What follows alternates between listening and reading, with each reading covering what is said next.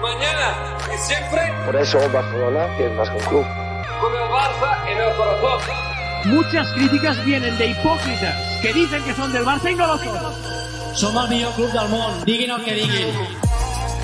Bienvenidos a Mescum Podcast, podcast dedicado a cubrir toda la actualidad del Fútbol Club Barcelona. Les habla Rafa Aldamuy junto a Julio Borrás. Dímelo, Julio. Saludos Rafa y saludos a todos y a todas las que nos escuchan y que ahora también nos pueden ver en este episodio especial de Halloween. Sí, que si nos, está- si nos están escuchando, les y las exhortamos a que vayan al canal de YouTube porque estamos más o menos disfrazados a última hora. Y en verdad esto me duele porque Mm. para los que no lo saben, Julio y yo nos tomamos a pecho lo que es Halloween y en nuestros tiempos de juventud Tenemos una buena trayectoria. se- exactamente. Y hacíamos unos disfraces bien buenos.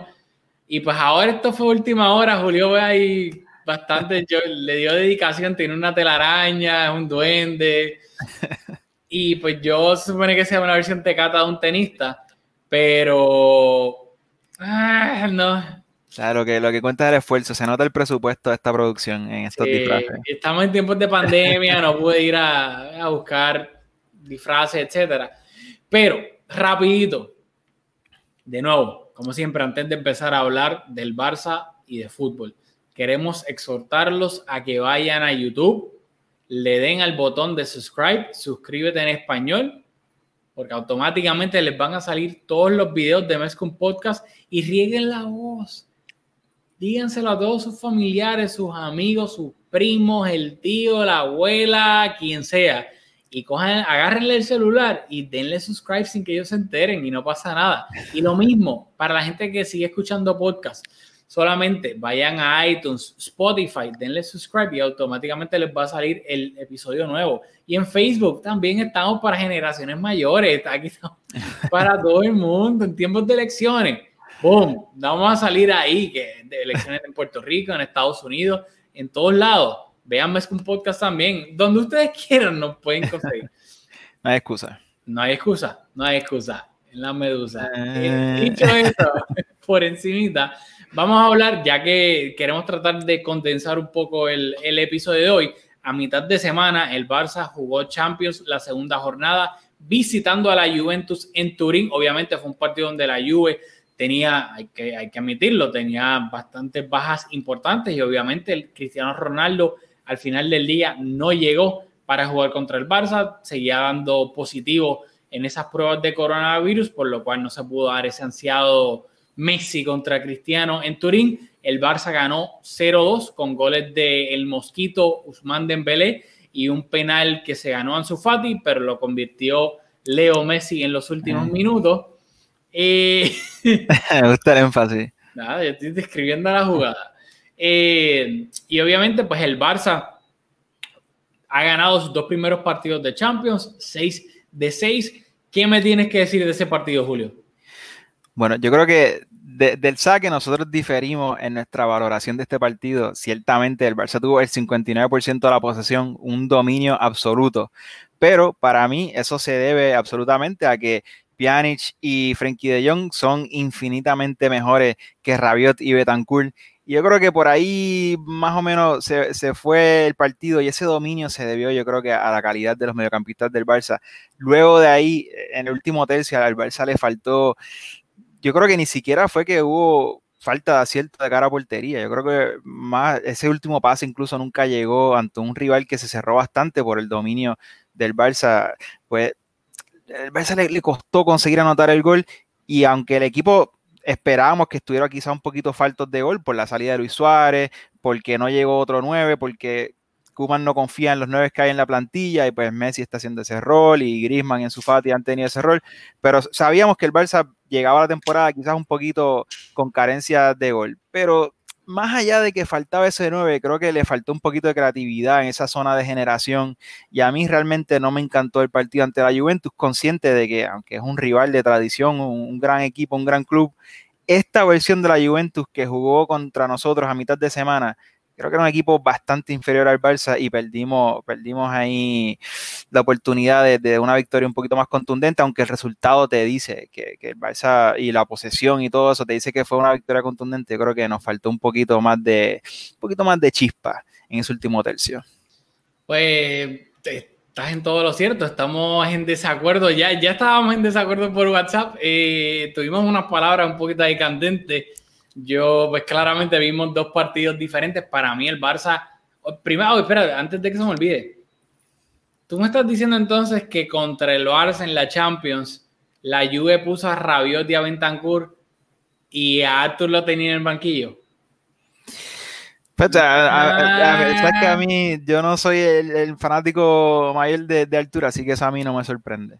Ok, ok, ok. Pero te quería preguntar, porque me gusta el compromiso. Nosotros, como dijiste, nos encanta el Halloween y nos entregamos al disfraz y el personaje. ¿Tú vas a estar todo el podcast con la raqueta o...? Yo creo que sí, porque si la, Si la quito, entonces como que no... ya, ya, ya. Yo estoy, con, yo estoy con mi disfraz. Me gusta, me gusta, me gusta. Eh, de nuevo, pues yendo al partido, no, para mí el Barça hizo un auténtico partidazo en Turín, que sí, estoy de acuerdo que obviamente la Juve tenía bajas sumamente importante, pero al final del día el Barça fue profesional. La Juve tenía muchas bajas importantes y el Barça aún fue e hizo su trabajo. Creó muchísimas ocasiones de gol que si llegan a estar finos, ya sea tanto con la puntería, como bien dijiste en ese último pase, el Barça puede salir de Turín goleando a la Juve, que tal vez yo no sé si eso es justo decir, ah, como la Juve tenía bajas, pues entonces quitarle un poco de mérito al Barça, porque el Barça, si, si el, con esas bajas el Barça no juega bien, aquí estuviésemos criticando de que, mira, la Juve, todos los jugadores importantes que no tuvo y el Barça ni siquiera pudo jugar bien. No, el Barça, de nuevo, y para mí es un partidazo, Pedri hizo un partidazo, si están finos Messi y Griezmann, de nuevo, goleamos a la Juve, hicimos exactamente lo que teníamos que hacer, un golpe de autoridad en la mesa en el grupo, tomamos ventaja de ahora en adelante, pues el Barça debería ganar cómodamente este grupo porque hay que recordar que el, el partido contra la Juve es el último de esta fase de grupos donde uno esperaría que ya el Barça tenga sentenciado ese primer lugar. Así que esta victoria era sumamente importante para afrontar las próximas jornadas con bastante comodidad, que la próxima semana o sea, el, miércoles, si no me equivoco, jugamos contra el Dinamo de Kiev en el Camp Nou la tercera jornada. Han sido tres semanas corridas de Champions, obviamente por la pandemia. Así que para mí el Barça hizo exactamente lo que tuvo que hacer y de nuevo chapó. Sí, creo que estamos estamos haciendo una, valoración enfocada en diferentes aspectos. O sea, yo me sumo a todo lo que tú dices en cuanto a la importancia del partido, porque es el rival que nos, en papel nos, va a disputar ese primer puesto. En todo eso yo estoy totalmente de acuerdo. Yo creo que la diferencia está en que en la calidad del juego, en, que si tú lees todas las portadas, incluso estaba leyendo la, la, la, Gaceta y, otros periódicos eh, deportivos italianos y, coinciden con, esa visión tuya de que el Barça fue muy superior y yo creo que el Barça fue superior, pero por ejemplo la Juve tuvo incluso más tiro entre los tres palos. O sea que yo no creo que fue ese, ese dominio absoluto que, fue evidente, yo creo que no se tradujo en ocasiones de goles claras. Yo creo que el Barça no se veía como un equipo eh, que en, en, cualquier momento estaba cercano de anotar un gol y vimos ahora que vamos a hacer la transición al partido de esta semana de liga donde un equipo que también tuvimos una posición abrumadora, tampoco fuimos capaces de anotar en una situación similar. Así que yo creo que ante la Juventus vi rasgos de lo que fue un equipo como que faltó, yo no, yo no diría de pólvora, porque no, creo que no es una cuestión de, esa ejecución al final, eh, eh, esa ejecución del delantero eh, en la finalización de la jugada, creo que es de de chispa, de creatividad en ese último tercio, en esa zona de creación, creo que nos falta algo y creo que Kuman tiene ahí una asignatura pendiente para buscar soluciones a un equipo que cuando se nos cierran, creo que nos falta, nos falta algo y, lo vi ante la Juventus y lo vi este fin de semana en el partido de liga. Pues de nuevo, yo difiero totalmente. Para mí, el Barça, lo vamos a hablar ahora de nuevo. Y rapidito, lo voy a usar de, puente, porque también lo vamos a ver en el partido contra el Alaves recalcar que en este partido contra la Juve, empezando la segunda mitad, por lesión, Kuman sacó a Araujo entró Busquets, pero Busquets no pasó a jugar de central, sino que Frenkie de Jong fue el que pasó a jugar de central. Y dicho eso... ¿Sabes lo que me sorprendió mucho de eso? Eh, tanto en la, en la, narración del partido, eh, en Twitter, mucha gente en, ese, cuando se lesionó, tras la lesión eh, de Araujo, cuando, cuando era entre Piqué, en, Dios mío, se me escapa, se me confunden los nombres, entre Frenkie y Busquets, ¿quién iba a jugar de central?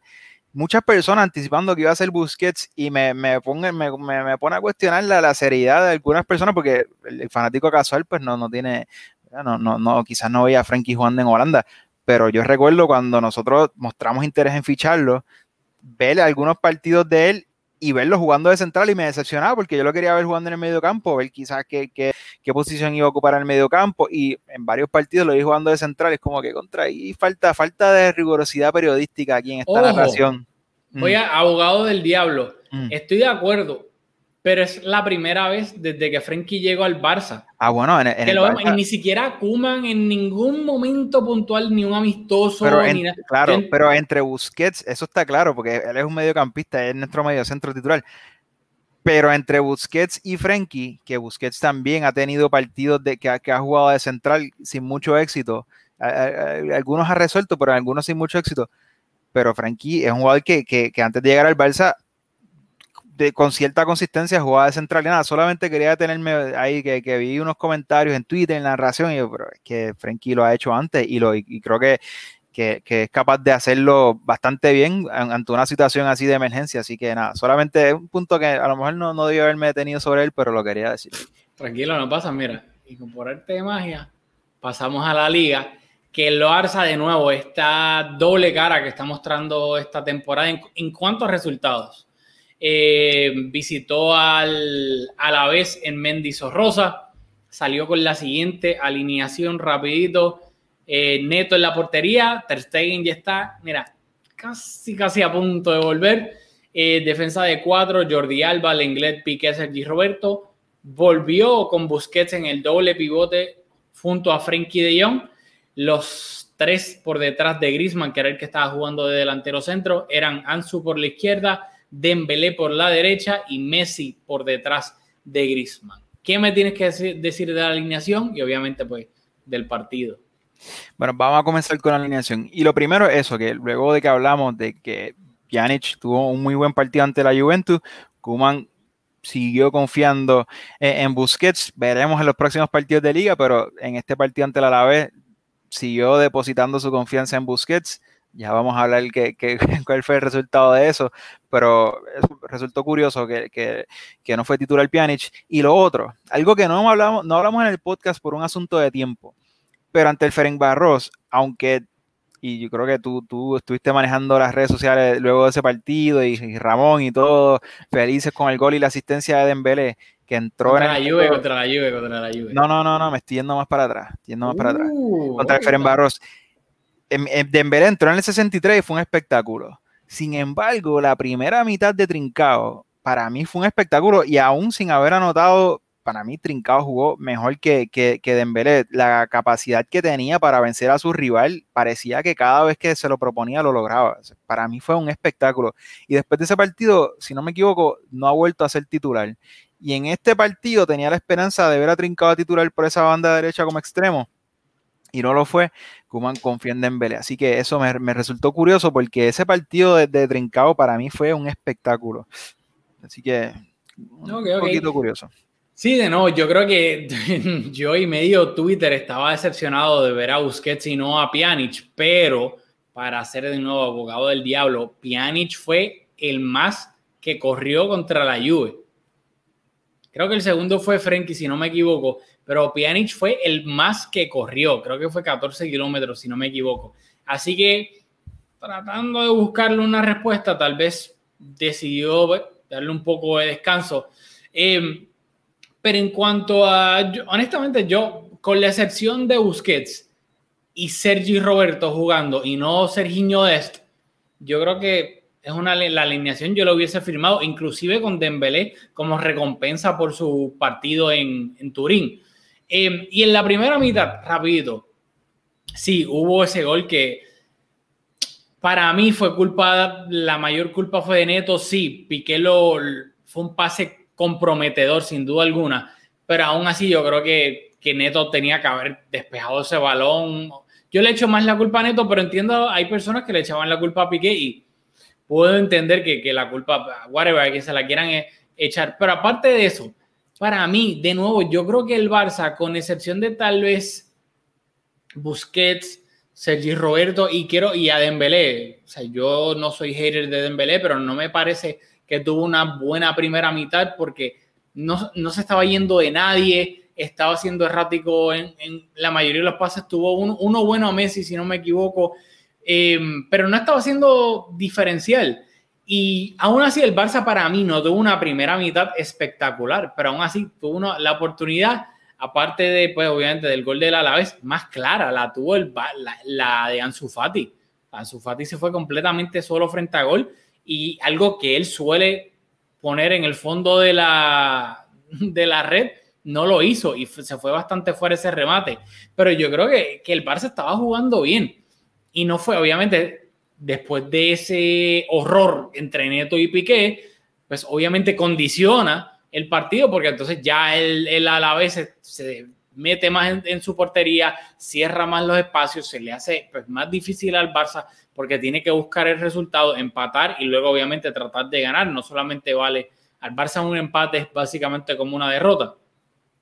Y luego, en que lo quiero usar para entonces ahí entrar completamente, Kuman, de nuevo, si algo hay que mencionar de Kuman, es, mira, la personalidad que está demostrando tener, porque viendo esa primera mitad que claramente no estaba satisfecho, nada más empezar la segunda mitad, sacó al inglés, pero que lo tengo acá, sacó al inglés, sacó a Dembélé y sacó a Busquets, o sea, un triple cambio para empezar la segunda mitad. Entonces, Frenkie pasó a jugar de central junto a, junto a Piqué, Trincao obviamente fue para la banda derecha, y entonces, esto fue lo que yo... yo... Un cambio curioso, porque en esa, en esa oportunidad de, de, Ansu, el balón filtrado fue del inglés, que tampoco es que está sacando un central que no tiene juego de, con los pies o que no es capaz de, de, de ponerle un balón a un jugador, un delantero en posición de ataque, y que hemos visto del inglés en, partidos anteriores, eh, jugadas similares. Así que curioso, curioso eso.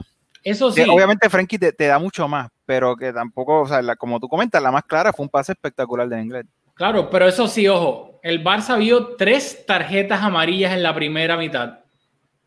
Una al inglés, una a Busquets y otra a Messi. De esas tres amarillas, obviamente a Messi nunca lo va a sacar, eh, como, como no lo hacía hace tiempo tampoco. Y, pero, sí sacó a los, pero sí sacó a los otros dos, al inglés y a Busquets, los sacó. Y entonces lo curioso fue que, como tú dices, y así yo lo vi un poco, yo vi, obviamente, línea de cuatro, Pjanic jugando de medio centro. Yo vi como un, un 4-1, 4-1 con Pjanic de medio centro por delante de Pjanic, Pjanic casi un, un doble enganche. Pedri y Messi jugando en el medio por las bandas Ansu y Trincao y, arriba Grisman. Así que más o menos yo lo vi así porque Frenkie estaba jugando de central. Sí, Frenkie subía, cuando ya el Barça estaba atacando, Frenkie subía y, se unía un poco a, a, Pjanic, pero cuando estaban defendiendo, entre comillas, ¿sabes? yo le veía 4-1, 4-1. Y, pues me resultó curioso que ya empezando la segunda mitad, Kuman dijo, ya, I've seen enough. Boom. ¿Qué pensaste de eso? Bueno, hemos comentado la valentía de Kuman, pero también consciente de que este es el cuarto partido. o sea, llevamos dos puntos en los últimos cuatro partidos. Y no es que cada partido ahora es una final, ni mucho menos, pero ya las alarmas em, estaban sonando. Así que con la urgencia de, conseguir la victoria ante un rival, el cual, o sea, dominamos el 79% de la posesión. O sea, un rival que, que dominamos, que debimos haber sido capaces de vencer, pues se entiende y eso se suma que como, hemos visto tiene una trayectoria esta temporada de no esperar, así que pues, eh, eh, es, bastante, o sea, está en el, libreto de lo que podemos esperar de Kuman. Quería detenerme sobre, sobre el error de Neto y no me gusta porque aquí saben que no nos gusta mentirle, no nos gusta justificarnos, pero yo no había visto a Neto, que quería decírtelo, de hecho, a mí Neto, en su fase defensiva, me, yo creo que me generaba un poquito de dudas en algunas situaciones, lo veía un poco inseguro, pero nunca con los pies, así que no puedo decir que, que vi esto venirlo porque realmente con los pies me parecía que estaba cumpliendo bastante bien, pero sí, en otras ocasiones del partido lo había visto un poco dudando. Así que eso no se traduce a esto, esto es completamente diferente. El, error fue con los pies. Lo otro, que lo estaba comentando con mi padrino, a quien le mando un saludo porque estaba preguntándome hoy más temprano para, para vernos por YouTube, porque nos escuchaba y ahora nos está viendo por YouTube. Así que los invitamos a los que nos escuchan también que hagan lo mismo. Busquen YouTube, nos pueden ver un poco más interactivo, le ponen cara a la voz, está, está bien chévere. Pero aquí el, el error, para mí, coincido también con la opinión de, de, mi padrino, fue absolutamente de neto, porque si tú eres portero de, qué sé yo, de, de, de, un equipo de Boldara, pues, pues se espera que, que, que no recibas el balón. Así que, pues, es un portero que tiene la justificación de decir contra, yo no estaba esperando ese balón, pero el portero del Barça siempre, siempre, siempre tiene que estar en posición de recibir el balón porque es una de las cualidades principales que se busca un arquero. Por eso eh, llegó Ter Stegen. Bueno, la trayectoria de todos los arqueros recientes del Barcelona te dice que, que, son arqueros que tienen que ser capaces de jugar con los pies. Y estoy seguro que en el scouting report de Neto, esa fue una de las cosas cuando se hizo ese cambio por Silicen. Tienes que ser capaz de, jugar con los pies y tienes que ser tienes que quererla. O sea, no es que tengas la capacidad técnica, porque seguramente muchos jugadores, muchos arqueros la tienen, pero es que tienes que quererla, tienes que querer ser parte del juego, tienes que ser esa persona que, esa válvula de escape que empieza a darle salida al balón desde atrás. Yo creo que Piqué hace un pase quizás comprometedor, pero dentro de lo normal para un portero del Barça. Claro que hay porteros de otros equipos que no estarían esperando recibir ese balón. Así que Neto, por, por esa razón nada más, yo creo que la responsabilidad es completa y absolutamente suya. Tú sabes otra razón por la cual yo, y de nuevo, al revés, a mí me da pena Neto porque nunca, para mí Neto lo estaba haciendo súper bien. No, estadísticamente. O sea, aquí no habíamos hablado de Neto en el buen sentido de la palabra, porque eso significaba que lo estás haciendo bien. Cuando tú no, a ti no te mencionan como portero, es o porque lo estás haciendo bien o porque lo estás haciendo también que estás salvando al, al equipo haciendo paradones obviamente, o porque hace errores como el contra el Madrid tuvo una, una, creo que lo mencionamos, tuvo unas intervenciones bastante No, al final, pero... cuando después del triple cambio de Kuman, ¿Mm? o sea, paró como tres goles clarísimos del Madrid.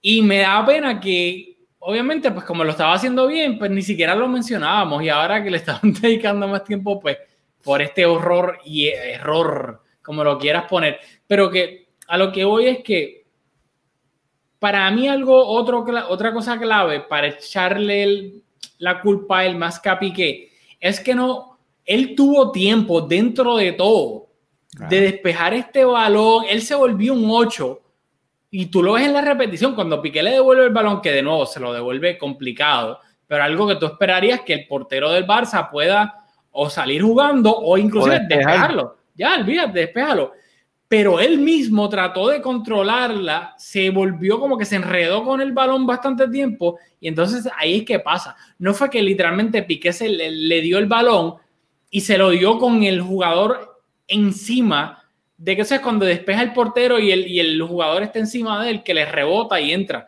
No, o sea, él, Neto dentro de todo tuvo varios segundos para o despejar el balón o, o tratar de jugarlo y se volvió un revolú con el balón en los pies y cometió el error. Por eso es que yo le echo más la culpa a Neto que a Piqué, que no, Piqué no hizo, lo, lo puso en una situación complicada, hay que, hay que ser justo. Eh, pero aún así, no, eh, yendo a la segunda mitad, me encantó que Kuman fuera, mira, a mí no me gustó lo que vi en la primera mitad de fulano, fulano, fulano, y ya, segunda mitad, vamos, no esperar a, a, a voy a hacer los cambios al minuto 60 porque eso es lo que dice el librito. No, no, no. Si lo criticamos, que después él lo dijo en rueda de prensa, me criticaron cuando hice los, todos los cambios en el minuto 80 y ahora que los hice en la segunda mitad, me están criticando también. Así que al final del día, de nuevo, quiero resaltar la valentía de Kuman de que, mira, pa, ahí tiene. Y de nuevo, yo creo que el Barça la segunda mitad, por Dios, si el Barça está fino, le mete 5 al, al Alavés. Y de nuevo, yo, yo sé que tú no, no estás de acuerdo por, por, los comentarios que hiciste y te voy a hacer la palabra ahora. Pero yo creo, el, y cuando me refiero fino, me refiero tanto a, la, a definir la puntería como ese último pase. Hubo muchos momentos y que lo estábamos comentando por WhatsApp de, de ciertos jugadores que no se están llevando en el campo, que antes se llevaban bien, pero yo creo que estaba faltando eso. ¿Cuántos remates ahí cerca? Ese último pase que no se daba, que lo despejaban a última hora. El Barça, ¿cuántos chances no creó? ¿Cuántos remates no tuvo? Luego puedes entrar a analizar si el ataque estaba un poco descompensado, se veían más delanteros, si no, como tú quieras. Pero para mí, de nuevo te lo digo, con excepción del partido contra el Sevilla, que yo digo ahí fue un empate justo, porque para mí el Sevilla no jugó bien el Getafe tampoco fue que merecimos. Sí, pero no, pero para mí el Barça, para el Barça contra el Getafe no mereció golear. Eso es diferente. Pero yo creo que el Barça hizo lo suficiente para salir de, Madrid de, contra el Getafe con los tres puntos en el bolsillo, igual que contra el Madrid, que tal vez el Barça no era para que goleara 20-0, pero yo creo que el Barça hasta el penal estaba jugando mejor que el Madrid. Y no, yo creo que el Barça ha jugado, por eso es que yo me voy contento con el, Barça de Kuman hasta este momento y a mí me da esperanza porque yo creo que el Barça está jugando bien, que sí, que hay matices ciertos jugadores que yo creo Busquets, lamentablemente Busquets no está para jugar de titular en este Barça y Pjanic tiene que ser titular indiscutible por encima de él, sin duda alguna. Que Serginho es, tiene que jugar por encima de Sergi Roberto también, pero esos son pequeños detalles que se van ajustando en un equipo nuevo de Kuman que está mm, eh, Kuman está haciendo una receta y le está echando un poco de sazón, un chipito de sal, prueba un poquito, que no me gustó, está soso aquí. Ok, pues ¿verdad? Hay algunos puntos con los que estoy de acuerdo, pero hay, vamos, vamos poco a poco. Te lo dije ahorita que contra la Juventus, 59% de posesión, vi el síntoma de que en este partido con 79% posesión abrumadora, dominio absoluto del control del balón, pero eso no se materializa en gol y, eso es un problema. Y a Kuman le aplaudo la valentía en los cambios, le aplaudo que a los pesos pesados, algunos pesos pesados, pues, si lo tiene que sentar, lo sienta por traer a un jugador más joven que hemos visto esta temporada, que los jugadores más jóvenes realmente son los que eh, eh, en, en muchos sentidos están cargando con el peso del equipo, porque Messi ahorita quizás si quieres mencionamos las estadísticas, que no está teniendo una buena temporada y eso hay, muchas razones por las cuales eso puede ser, pero ciertamente los jugadores jóvenes están, dando la cara. Pero a mí no me basta con que en la alineación tengas la valentía de poner un jugador como Pedri sobre un jugador como Grisman, por ejemplo, o que hagas tres cambios en, el medio tiempo, si no eres capaz de darle al equipo herramientas que no hayas preparado el partido de manera tal que, el equipo esté en posición de, ser capaz de dar ese último paso, porque de nuevo, esto no fue un partido, con excepción de la de Ansu, en el cual el Barça tuvo oportunidades clarísimas y pues el delantero no estuvo fino, ese no fue el caso aquí, yo creo que de igual manera el Barça era un equipo que estaba echando un montón de, carne al asador, como tú dices, delanteros eh, no faltaban, jugadores en posiciones las cuales no son habituales para darle al equipo algo más en fase ofensiva, pero eso no se tradujo en oportunidades claras, claras de Caragol. Y entonces, pues, le aplaudimos al, entrenador que ponga a los jugadores que a nosotros nos parece que eran capaces de darle al equipo la mejor oportunidad de anotar. Pero si tú tácticamente no, no le puedes dar las herramientas también, pues ahí yo creo que está faltando algo. Y yo no he visto de Kuman que ante estos eh, equipos que, se nos cierran un poco más, también está el Getafe, aunque el Getafe fue un partido diferente, pero que no, somos un equipo capaz de, llegar a, la portería con opciones claras, claras, claras de anotar consistentemente. Y eso es un problema. Y más, y eso se agudiza porque si nosotros tuviéramos un gran delantero, que tú dices, con las pocas que tengamos, si las pones, las va a rematar. Pero es que en esa posición a veces está Messi, pero a veces no está. Ojalá, si cuando, cuando Messi ocupa esa posición del campo, pues podemos contar casi con, que va a terminar anotando. Pero a veces está Grisman, a veces Grisman abandona esa posición y es una posición que, como queda un poco vacía. Así que no están llegando los balones. Cuando llegan hay un jugador como Grisman que no está con mucha confianza. Así que creo que creo que Kuman tiene que trabajar la parte de la personalidad y tal, tiene que demostrar que tácticamente es capaz de poner al equipo en posición de anotar consistentemente. Pues de no, yo creo que este va a ser el episodio de, de diferir.com porque para o sea, el Barça. no, hablo de posesión, no hablo de posesión. El Barça remató 25 veces contra el Alavés. 25. 9 fueron a, a portería. Y de nuevo, para mí, tal vez clara, clara en el sentido de que, obviamente, estuvo, la de. Ansu, estuvo la de Ansu, pero por ejemplo, te voy a dar otro ejemplo. Hubo una jugada que no recuerdo cómo fue que, que surgió. Creo que fue un tiro libre, no, y no hablo del que despejaron a Messi en la línea, que la, a la vez tenía un jugador en cada, en cada palo, sino otra que hubo un despeje, le cayó a Busquets dentro del área. Busquets en vez de rematar, se la cedió a Griezmann y Griezmann en vez de rematar aguantó y aguantó. De nuevo, y eso es lo que yo me refiero, de que son tantas ocasiones que estamos a, a- a punto de alar el gatillo que técnicamente no se trasladan en una estadística a un tiro a portería porque esa jugada en específico no cuenta como un tiro a portería porque no la hubo. Pero estábamos ahí de que literalmente lo que falta es alar el gatillo y nadie está como que te la paso, te la paso ya. ¿Dónde está Messi? Estamos quedando tantos, yo no sé ni, ni siquiera cómo llamarlo, como que medio chance o casi chance o 75% de un chance que se termina desperdiciando y es como que, loco, dale, remata portería. ¿Cuántas veces no estamos pidiendo hasta el mismo eh, Pedri o Trincao, ya en la segunda mitad, que le eh, estaban dentro del área, enganchaban y tenían medio segundo para rematar y no remataban, aguantaban, volvían a enganchar, la volvían a pasar hasta que Pjanic llegó y en una, casi al final, desde el borde del área, ¡boom! Remató Pjanic y el balón tomó un efecto raro que obligó a Pacheco a despejarla y de nuevo parecía que de momento iba a entrar. Y eso es lo que yo me refiero, que el Barça está creando tanto peligro, sensación de peligro, y a, a lo último falta como que ese final touch o esa decisión de que, Pedri, dale, métele, reviéntala, ya tú estás dentro del área, ¿qué tú quieres? Trincao, dale a portería, remate, estás ya dentro del área. El mismo Griezmann, ¿cuántas veces que aunque marcó el gol, qué bueno y una gran definición, hay que decirlo. Una gran definición para por fin abrir la lata Ah, esta temporada, que eso le hacía falta para la confianza. Pero muchas veces Griezmann dentro del área no tiene ese olfato que, de, de killer, de que si ya hiciste el desmarque, te la dieron, dale un bimbazo, obliga al portero a hacerle una parada. Que eso obviamente lo hemos visto durante todas las temporadas con Luis Suárez, con Eto muchísimo tiempo, con el mismo Villa el poco tiempo que estuvo, que son jugadores que obliga al portero a hacer la tajada. No quieren literalmente entrar con el balón a la portería. Si ya hiciste el desmarque y te, y, y- te dieron el pase, no vuelvas a enganchar para entonces tratar de buscar a Messi de nuevo.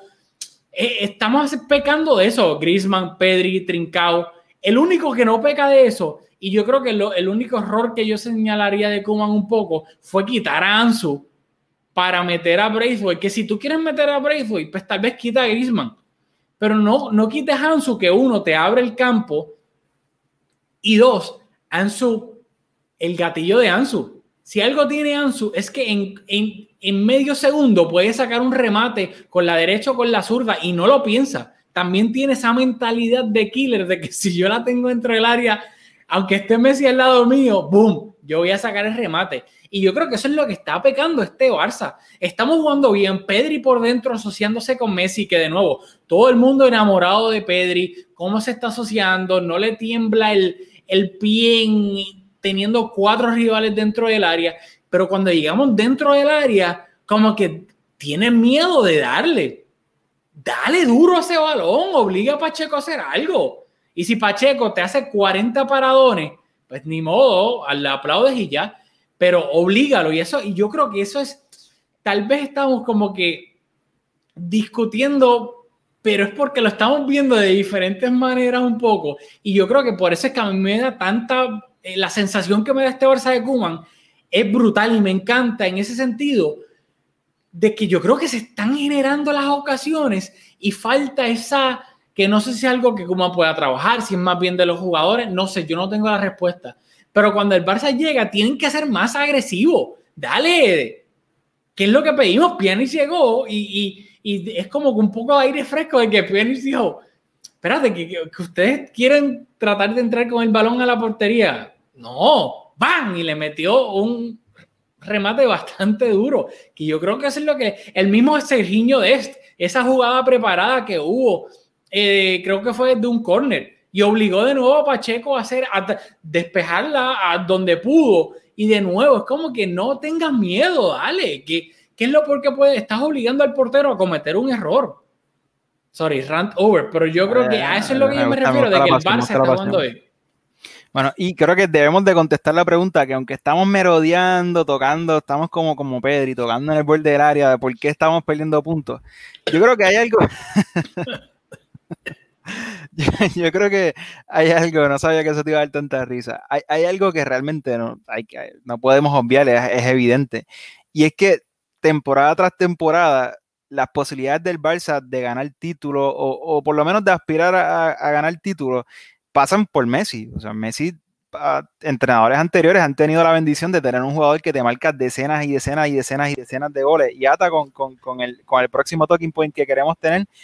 Pero esta temporada, pues no, eh, Kuman no tiene la suerte de tener ese, eso que, que, es una ventaja que, que, es innegable, que para otros entrenadores es algo que se le ha criticado a Guardiola antes de que tuviera éxito en otras ligas. Ah, pero es que tienes a Messi que te marca tantos goles y Kuman llegó al Barça y pues no, no tiene esa condición que han tenido otros entrenadores y eso es evidente, o sea, en la liga solamente lleva un gol, eh, fue en la primera jornada un producto de un penal, dos penales, o sea que, eh, ¿verdad? De, de, producto del juego, Messi pues no, no ha encontrado eh, anotar y creo que ante la Alavés en la segunda mitad vimos un poquito más yo creo que, ni siquiera, no, no, pasa porque se anotó o no anotó, pero esa, eh, esas ganas de, de, jugar, yo creo que hemos visto un Messi sin mucha motivación, un poco, quizás podemos decir un poquito de jadez, si, si me lo Going through the motions. Claro, y, y, ni siquiera eso, porque ni siquiera, ni siquiera yo diría que eso, yo creo que hasta un poquito de dejadez, conscientes de que manifestó sus su, deseos de abandonar el club y parece que su mente no, no, no, estaba en, esta temporada de estar en el Barça porque es que realmente no es el jugador que estamos acostumbrados a ver. Y pues, naturalmente, cuando tu mejor jugador, y no es que solamente es tu mejor jugador, es que cuando el mejor jugador de la historia no está ni cerca de su nivel, pues al equipo le cuesta y lo estamos viendo, que no tenemos, estamos hablando de que se fue Luis Suárez, no, el 9 que, que pensábamos que, podía anotar algunos de esos golitos, Griezmann no tiene mucha confianza. Entonces, pues, realmente, más que nunca, todas las opciones pasan por Messi y Messi no se ve que mentalmente no está todo, todo, todo con, ese compromiso que hemos visto en otras temporadas, que es un compromiso absoluto. Quizás, ¿verdad? Todavía no se entiende bien con, con Kuman o Kuman no ha encontrado la manera de, integrarlo a este nuevo proyecto con, con, esta juventud. No sabemos, pero ciertamente no es el Messi que, que queremos ver. Así que pues, ¿Por, qué estaban perdiendo puntos? Pues porque Messi está, o sea, no, no, no, no logra, no, no logra engranar uno, y ya no estamos hablando ni de los goles, porque nuevamente ha, dado unos pases que, te, que te recuerdan, este partido eh, hizo un túnel y luego abre el, el, balón y tú dices, e, está ahí, ese jugador que, que queremos ver está ahí pero no es capaz de, hacerte un partido completo, de encadenar dos partidos, dándole al equipo lo que sabemos que le puede dar, y yo creo que sin duda por ahí pasan estas penas que está sufriendo el Barça, particularmente en Liga, bueno, no particularmente en Liga, exclusivamente en Liga, porque en la Champions nos va bien, así que yo creo que, a, a, le urge entenderse con Messi, ya vimos con Setien sus declaraciones, que creo que tú te quieres detener sobre ellas más tarde, pero Messi te condiciona todo y tienes que entenderte con él, porque es que si no hay Messi, no hay título, o sea, no hay nada. Y estamos a tiempo, sea, yo creo que, que Kuman tiene bastante, no bastante, porque ya, ya empiezan a sonar las alarmas un poquito, pero tiene que entenderse con Messi si queremos aspirar a, a, por lo menos ser candidatos a la liga cuando estén en esa última jornada. No, yo estoy de acuerdo. O sea, Messi no, Messi no está fino, no está su punterza. La definición y ojo, esto yo creo que se viene hasta en ese, cuando se, se, resumió la liga después del parón que hubo por el coronavirus, Messi tampoco estuvo fino. creo que Messi no nota desde el partido ante el Napoli. Eh, o sea, de Open Play, sí. Sí, sí, de open, de open, Play quiero decir. Hace casi tres meses. Incluso en la fecha FIFA ahora contra Argentina, en dos partidos, creo que anotó solamente uno y fue de penal también. Así que no es algo, hay algo, hay algo ahí. Messi lleva tiempo que no está fino de cara a portería y, es una realidad y al final del día te condiciona porque de nuevo tuvo una que, otra que se me olvidó, Eh, una que trató de ponerle al segundo palo, que fue parecido al gol que le metió al Napoli. Obviamente no la jugada, sino la definición dentro del área. Y Pacheco hizo una buena atajada. Que, pero Messi no está fino de cara a portería y Messi es nuestro mejor jugador, es el mejor jugador del mundo, es probablemente el mejor jugador, jugador de la historia. Al César lo del César. Y si nuestro mejor jugador no está fino de cara a portería, yo, yo creo que si Messi está fino, con todas las oportunidades que hemos creado todos estos partidos, yo creo que yo no exagero cuando digo que el Barça, con excepción de tal vez contra el Sevilla, el Barça pudiera haber ganado todos los partidos de liga. O sea, al final del día podemos estar aquí analizando que si Trincao, Pedri, Grisman, que es cierto, Grisman también tiene de cara a portería, es horrible. Si, los dos jugadores que en teoría esta temporada deben llevar el peso goleador del equipo, no, los, no están finos de cara, a de cara portería, que son Griezmann y Messi, pues se ve lo que se ve, que crean muchísimas ocasiones de gol, no las convierte y terminas perdiendo puntos, ya sea porque perdiste o porque empataste. Así que al final del día yo creo que, se, se, resume en que Messi no está fino de cara a portería y creo que ya van varios meses de eso. Antes de pasar al próximo punto, para también cerrar el partido ante la vez, te quería preguntar, esto sí que no lo hemos hablado. ¿Penal sobre Frenkie o, no hubo penal sobre Frenkie? Por favor, penalazo. Penal, de acuerdo, totalmente de acuerdo. O sea, al final del día... Por fin coincidimos aquí con un penal. De nuevo, es, y esto es lo que a mí me, me hierve la sangre. Es la doble vara. O sea, un partido que estás perdiendo como demonios literalmente tumban a Frenkie sin balón por el medio, o sea, lo tumban dentro del área y el árbitro nadie la ve y luego a mí no me ve como ese cuento y por eso es que me molestó lo del clásico. No, es que era un agarrón claro y entró el bar. Entonces, ¿qué? Vamos al problema de siempre. ¿Cuándo entra el bar a rearbitrar una jugada y cuándo no? Y ese es el, el, el criterio nulo que hay y luego tuvo una jugada clarísima que no pitan penal. Y no vamos a entrar aquí porque te queremos decir, no era una pregunta de vale, una pregunta de si penal o no. Así que vamos a pasar a nuestro próximo. al final, rapidito, que pues resultó bastante curioso que Setien habló y habló para, creo que fue, fue el país, si no me equivoco, o la vanguardia, no recuerdo cuál de los dos fue. Em, con. Seguro. Con Del Bosque. Con, con Vicente del, Bos, del Bosque y pues habló luego de su fulminante despido del Barcelona y resultó no curioso, porque esto es algo que ya todos sabemos que Messi, por ponerlo en palabras bonitas, no es fácil de gestionar. Y se tiene al final del día, abrió la boca y tampoco lo dijo bastante elegante dentro de las circunstancias. Exactamente, lo dijo de manera elegante, sin tal vez decirlo como de verdad quisiera, que al final del día, me, y lo dijo el Tata, o sea, esto es algo que ya desde hace tiempo hemos venido escuchando con el Tata Martino, sabemos con la situación que pasó con Messi y Luis Enrique, que luego, para fortuna del Barça, se arregló, pero hubo un momento en que donde todo parecía que se iba por la borda y sabemos que Messi no es fácil de, de, gestionar. Que luego obviamente es el mejor jugador del equipo, de la historia, te gana partidos, te gana campeonatos, ¿cierto? Pero para un entrenador, tenerlo a él, que tan calladito en algunas cosas, pero en otras tiene un poder increíble, y Setién lo dijo de manera bonita, dijo, mira, al final del día, el que manda en ese, el que manda ahí, yo no mandaba, el que manda ahí es Messi. Lo vimos también en los desplantes que le hacían tanto él y Luis Suárez a... él a Sarabia y a Setién. O sea, al final del día los que mandaban ahí eran Messi y pues obviamente Suárez también por el poder que tenía junto a Messi. Que a mí no me sorprenden las palabras de Setién. O sea, al final del día,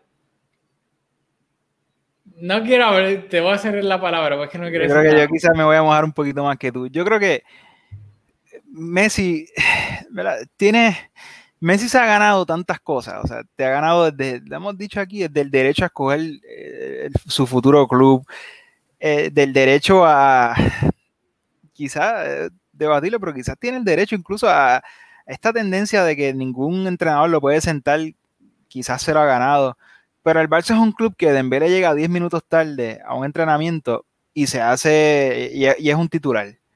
En cambio, Messi, como bien dijiste, en esa en ese malentendido con Luis Enrique, se saltó el entrenamiento de Reyes, un entrenamiento que es algo bonito, benéfico para los niños.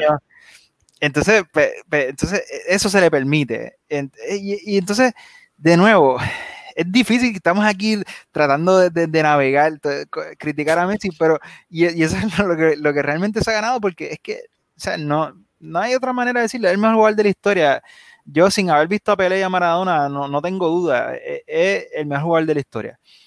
Y, eso te compra unos privilegios, pero yo soy de las personas que piensan que el club va por encima de todos los jugadores.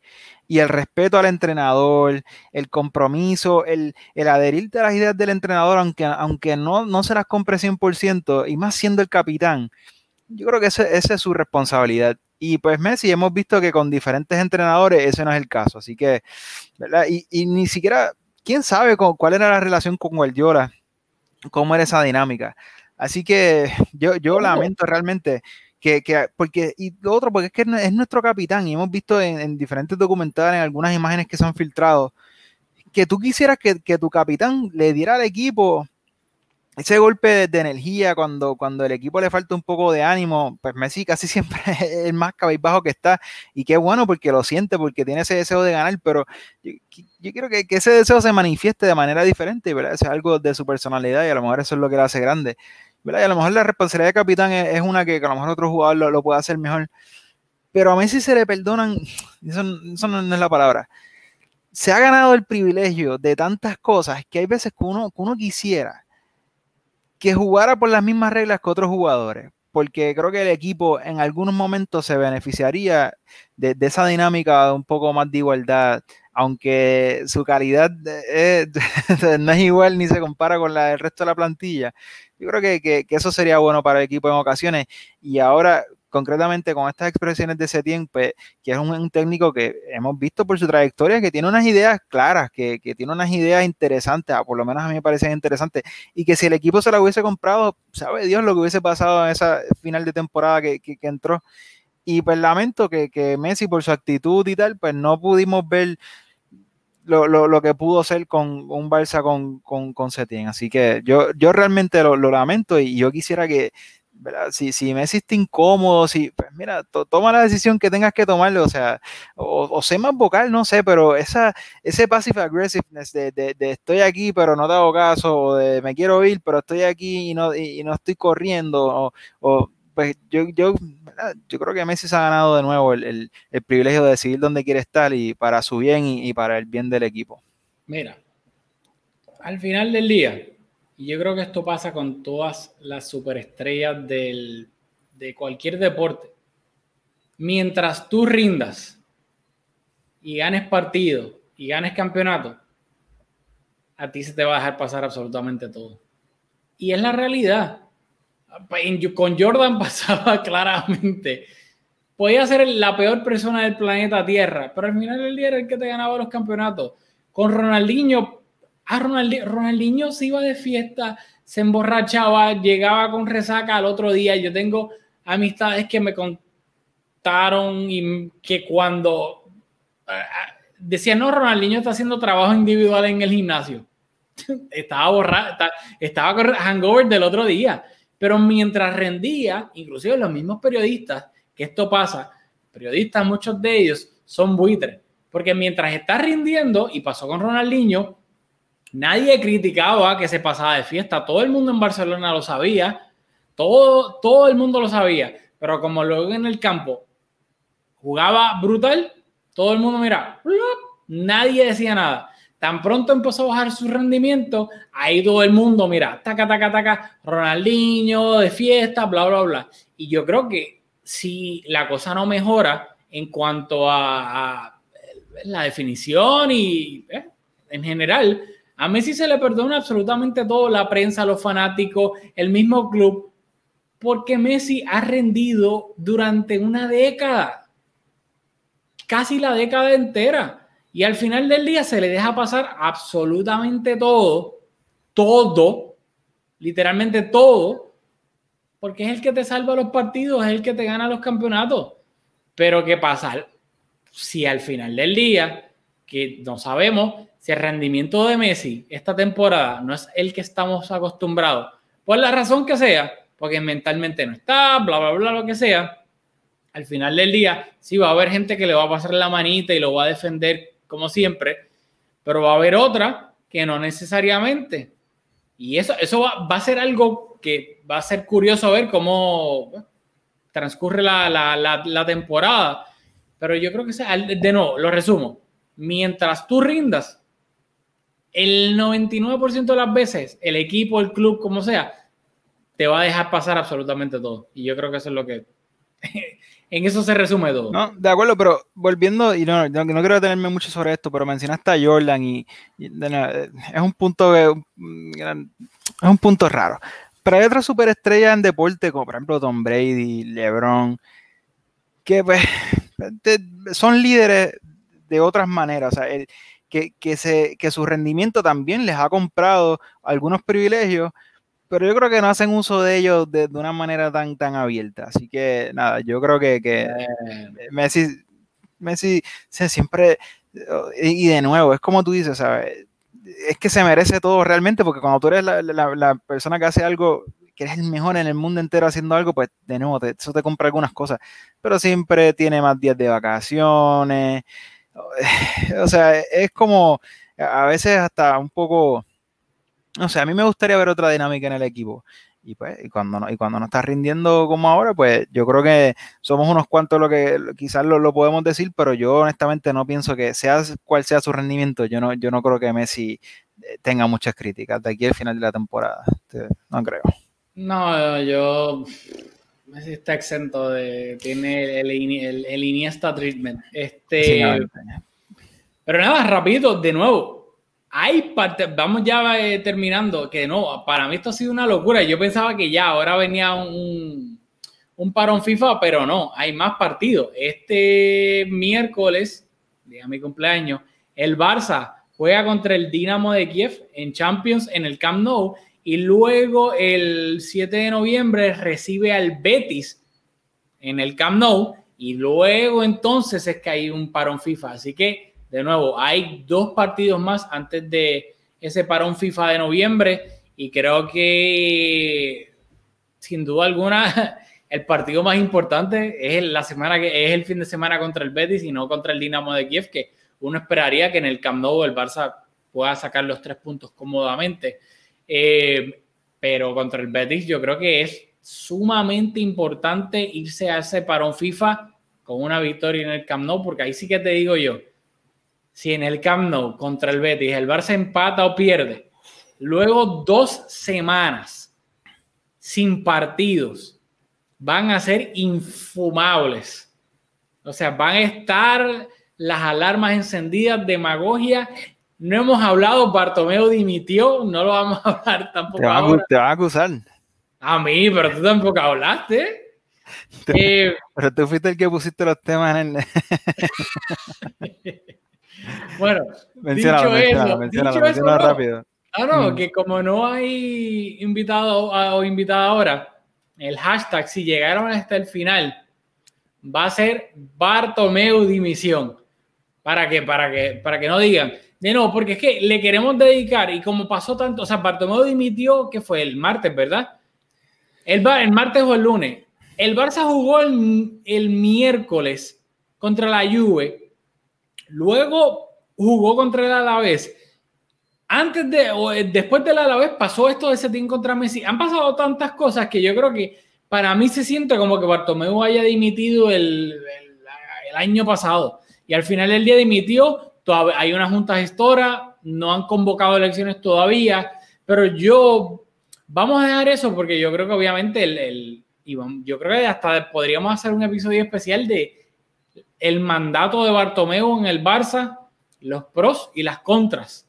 Y yo creo que va a ser un episodio que interesante, interesante, lo podemos cuadrar después. Y queremos entrar de nuevo, no mencionar como que ah, Bartomeu dimitió ya. Bueno, que es by the way lo que estamos haciendo ahora. Eh, pero, pero creo que vamos a grabar un episodio especial. No, no lo he hablado con Julio, pero creo. No prometas, no prometas mucho, no prometas mucho. Dicho eso, eh, Pero no prometimos, prometimos brevedad hoy y vamos por, por 56 minutos, así que yo Eh, creo que no, ya. han pasado tantas cosas. Eh, te pusiste a hablar de los árbitros, me tiraste ahí Cierto, cierto, cierto. pescado, sí. Messi, etcétera. Tengo culpa, tengo culpa. Eh, pero nada, recordarles de nuevo, que vamos a, eh, hay dos partidos esta semana, vamos a estar la semana que viene, obviamente, analizando lo que pasó contra el, contra el Dinamo de, de Kiev y contra el Betis, ambos partidos aquí, mira, en el Camp Nou y, allá, es decir, las telarañas, pero de nuevo, recordarles, hashtag Bartomeo Dimisión y también recordarles de nuevo, suscríbanse en todas las plataformas. De nuevo, a todo el mundo, rieguen la voz, rieguen la voz, rieguen la voz, al amigo, al familiar, a lo que sea, rieguen la voz. Pero dicho eso, nos vamos a ver la próxima en Mezcum Podcast.